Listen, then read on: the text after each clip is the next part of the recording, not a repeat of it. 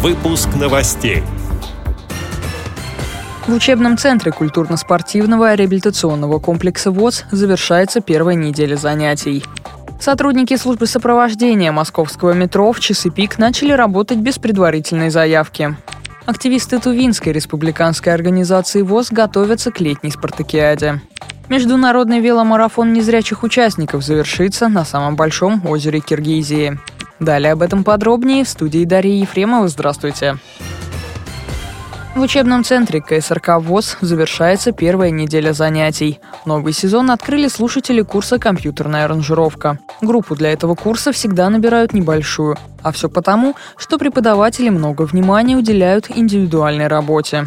Заведующий учебной частью Федор Поляков рассказал, почему занятия у аранжировщиков начинаются раньше других и какие перспективы у будущих специалистов. Почему они открыли именно, они первыми начали? Да потому что это самый длительный курс из всех существующих в нашем учебном центре.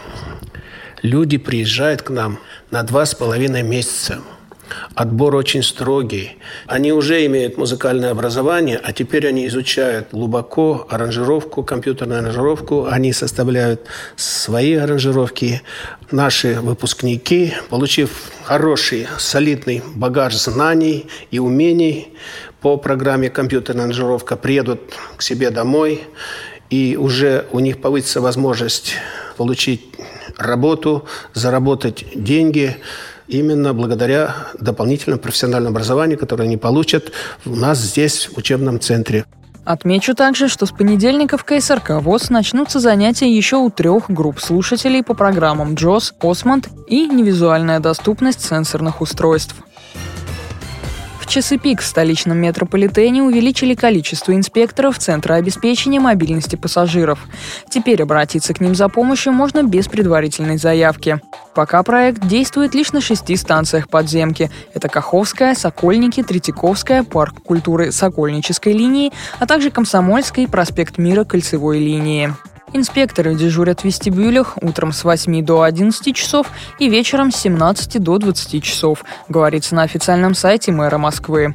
Сотрудники службы сопровождения одеты в яркие жилеты красного цвета с желтой вставкой и надписью «Центр обеспечения мобильности пассажиров». Активисты Тувинской республиканской организации ВОЗ готовятся к 10-й летней спартакиаде. Она стартует 18 августа. Соревнования пройдут среди мужчин и женщин по разным возрастным категориям. Участники покажут себя в беге на 100 метров, прыжках в длину, метании мяча, армрестлинге.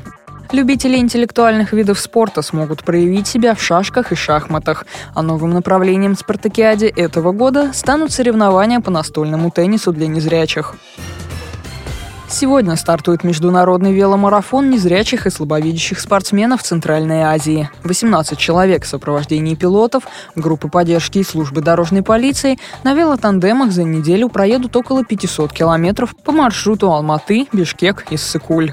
По итогам забега незрячие спортсмены разработают онлайн-карту путешествия на Иссыкуль, самое большое озеро Киргизии. Организаторы строят далеко идущие планы и в следующем году хотят провести веломарафон между континентами. Эти и другие новости вы можете найти на сайте Радио ВОЗ. Мы будем рады рассказать о событиях в вашем регионе. Пишите нам по адресу новости собака ру. Всего доброго и до встречи.